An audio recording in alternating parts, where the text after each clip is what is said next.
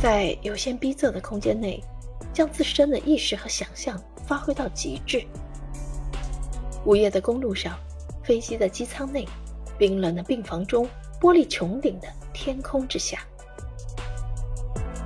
科塔萨尔的笔下诞生出一个个奇特、扭曲、坚韧、隐忍的灵魂，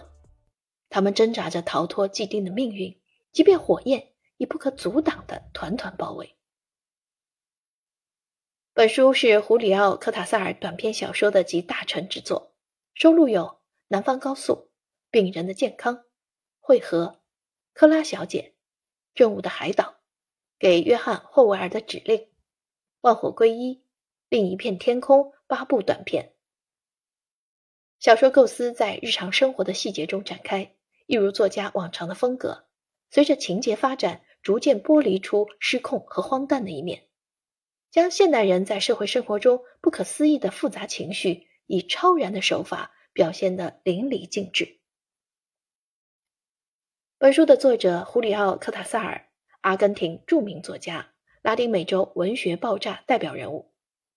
他1914年生于比利时，在阿根廷长大，1951年移居法国巴黎，著有长篇小说《跳房子》，短篇小说集《游戏的终结》《万火归一》《八面体》。我们如此热爱格伦达等。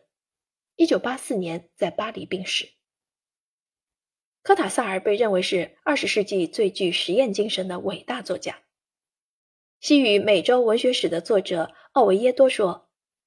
每当想到科塔萨尔的名字，人们脑海中浮现的第一个词就是迷人。”